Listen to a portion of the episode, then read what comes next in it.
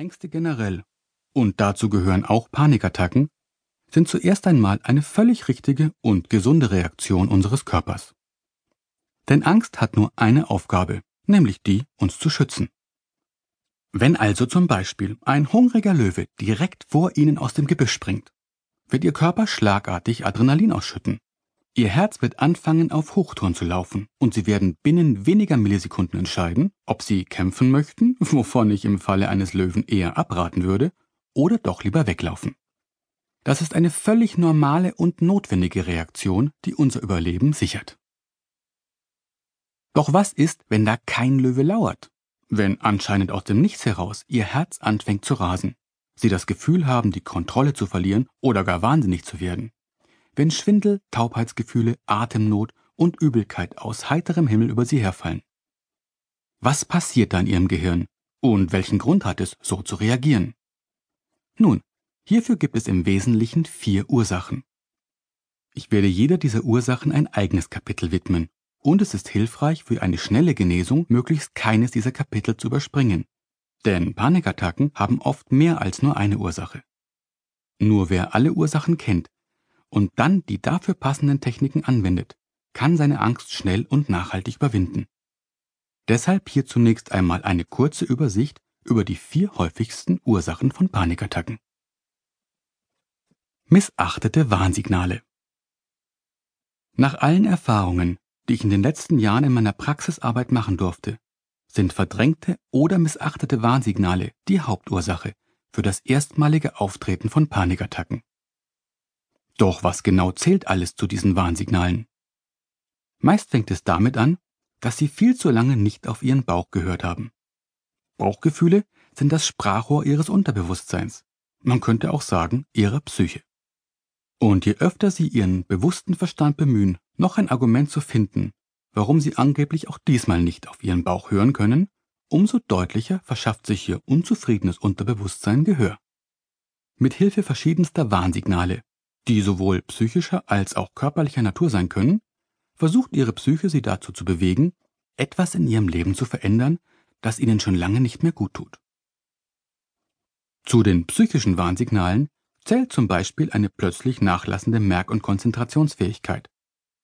Aber auch Antriebsschwäche, Kraftlosigkeit und scheinbar grundlose Traurigkeit. Die Panikattacke selbst ist übrigens die letzte Stufe und somit die stärkste Form eines psychischen Warnsignals. Zu den körperlichen Warnsignalen zählen unter anderem Magen- und Darmprobleme, eine plötzliche Verschlechterung der Sehkraft, Hautirritationen, unwillkürliches Muskelzucken, sogenannte Ticks, sowie gesteigerter Harndrang. Selbst Bandscheibenvorfälle und Gürtelrosen sind erwiesenermaßen oft psychosomatisch bedingt und zählen deshalb ebenfalls zu diesen Warnhinweisen.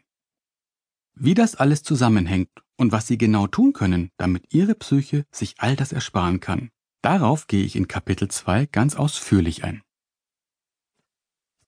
Substanzen, die Panikattacken auslösen können. Es gibt einige Medikamente, die nachweislich Panikattacken auslösen können.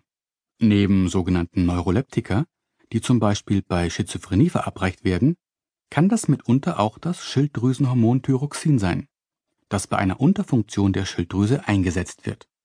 Vor allem Frauen, bei denen Hashimoto diagnostiziert wurde, können auf eine falsche Dosierung von synthetisch hergestelltem Thyroxin mit Panikattacken reagieren. Hier überprüfen zu lassen, ob Sie noch die richtige Dosis zu sich nehmen, ist auf jeden Fall ratsam. Einige meiner Patienten haben zudem gute Erfahrungen mit einer Medikamentenumstellung auf natürliche Schweineschilddrüsenhormone gemacht. Mehr dazu finden Sie in Kapitel 3 sowie auf unserer Webseite hilfebehashimoto.de, welche meine Frau und ich eigens für Betroffene eingerichtet haben. Zurzeit gibt es die Seite bereits in deutscher, englischer und französischer Sprache. Weitere werden in Kürze folgen. Viel öfter als durch Medikamente werden Panikattacken jedoch durch Drogen ausgelöst. Vor allem der Wirkstoff THC, den man beim sogenannten Kiffen zu sich nimmt, aber auch Ecstasy, die Abkürzung hierfür ist MDMA, sowie Kokain spielen hier eine Rolle. Auch Psilocybin, das ist die psychoaktive Substanz in bestimmten Pilzen, steht weit oben auf der Liste der Panikverursacher. Ebenso viele der neuen synthetisch hergestellten Designerdrogen, die derzeit den Markt überschwemmen.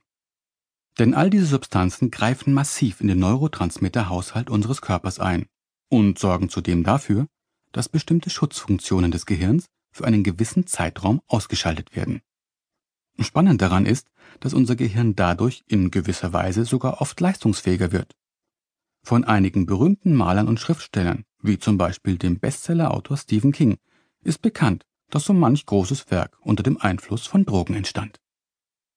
Die im Gehirn durch Drogenkonsum ausgeschalteten Schutzfilter können Sie sich in etwa so vorstellen, als würde man in einem Wasserleitungssystem die Schmutzfilter entfernen.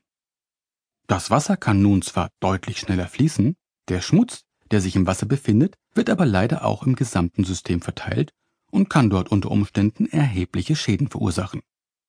Ein möglicher Schaden im Gehirn ist zum Beispiel der, dass sich bestimmte neuronale Verknüpfungen bilden, die Panikattacken auslösen. Ist das erst einmal geschehen, steigt die Gefahr für weitere Panikattacken durch jeden weiteren Drogenkonsum rapide an. Falls Ihre erste Panikattacke also innerhalb von 48 Stunden, nachdem Sie Drogen genommen haben, aufgetreten ist, sollten Sie ab sofort die Finger von diesen Substanzen lassen. Dabei spielt es übrigens keine Rolle, ob Sie diese Droge zum ersten Mal genommen haben oder bereits jahrelange Erfahrung damit haben. Sobald der Körper auf eine Substanz mit Panik reagiert, sollte diese Substanz für Sie ab sofort tabu sein. Und zwar auch, beziehungsweise gerade dann, wenn es Ihnen wieder gut geht. Denn die Gefahr, durch Drogen eine erneute Panikattacke auszulösen, ist bei Ihnen besonders groß, weil Ihr Gehirn diesbezüglich bereits bestimmte Erfahrungen gemacht und somit gespeichert hat. Wussten Sie übrigens, dass die meisten Menschen im Laufe ihres Lebens eine oder zwei Situationen durchleben, die sich wie Panikattacken anfühlen? Diese sind mal mehr, mal weniger stark ausgeprägt, und die Gründe dafür sind sehr vielfältig. Eine allergische Reaktion auf ein Antibiotikum zum Beispiel oder ein vorübergehender Vitamin B12-Mangel. Auch eine kurzzeitige ernährungsbedingte Unterfunktion der Schilddrüse oder Lebensmittelunverträglichkeit gelten als Auslöser. Doch gerade bei einem Mangel an Vitaminen oder anderen Nährstoffen sorgt unser Körper in aller Regel von ganz alleine dafür, dass dieses Defizit schnell behoben wird. Wir bekommen dann eine Heißhungerattacke auf ein bestimmtes Lebensmittel, in dem die fehlende Substanz reichlich enthalten ist. Und das panische Gefühl verschwindet so schnell wieder, wie es gekommen ist.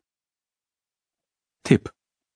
Vegetariern und Veganern, die aufgrund ihrer Ernährung auf viele B12-Quellen, wie zum Beispiel Leber, Fleisch, Milch und Eier verzichten, empfehle ich bei Panikattacken Vitamin B12 in Form eines Nahrungsergänzungsmittels zu sich zu nehmen. Auch blähende Lebensmittel oder eine Unverträglichkeit gegenüber Gluten, einem Eiweißkleber, der in fast allen Getreideprodukten enthalten ist, kann zu Panikattacken führen. Schuld daran ist das sogenannte Röhmheld-Syndrom. Benannt wurde es nach seinem Entdecker, dem Internisten Ludwig von Röhmheld der Anfang des 20. Jahrhunderts eine wichtige Entdeckung machte. Er fand heraus, dass viele Menschen, die unter Blähungen oder Aufstoßen leiden, auch häufiger über Symptome klagen, die ansonsten in erster Linie bei Angstpatienten auftreten. Hitzewallungen, Atemnot, Herzklopfen, Kurzatmigkeit, Angstzustände, Schwindel, Schlafstörungen und sogenannte Extrasystolen, besser bekannt als Herzstolpern. Doch was steckt dahinter? Im Exaplan dem Kompendium der klinischen Medizin wird dieses Phänomen wie folgt beschrieben.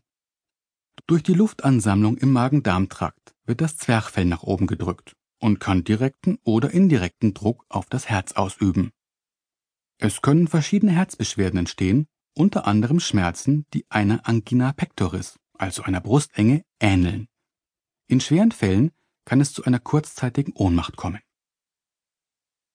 Falls auch Sie vermehrt unter Blähungen oder Aufstoßen leiden, wäre es also durchaus möglich, dass auch Sie einfach nur unter dem Röhmheld-Syndrom leiden. Glücklicherweise kann man das mit einem Test schnell herausfinden. Und zudem gibt es eine Reihe altbewährter Hausmittel, die Sie in diesem Fall nutzen können. Gerade in der Anfangsphase einer vermeintlichen Angststörung, solange die Angst sich strukturell noch nicht so tief im Gehirn verankert hat, gilt beim Röhmheld-Syndrom nämlich die Faustregel, kein Druck aufs Zwerchfell, keine Angst. Am einfachsten wäre es deshalb, Sie würden, wie zu Luthers Zeiten noch üblich, nach Herzenslust rülpsen und furzen. Blähungen hätten dann gar keine Chance, so viel internen Druck aufzubauen, wie nötig wäre, um diese unangenehmen Symptome auszulösen. Da diese Methode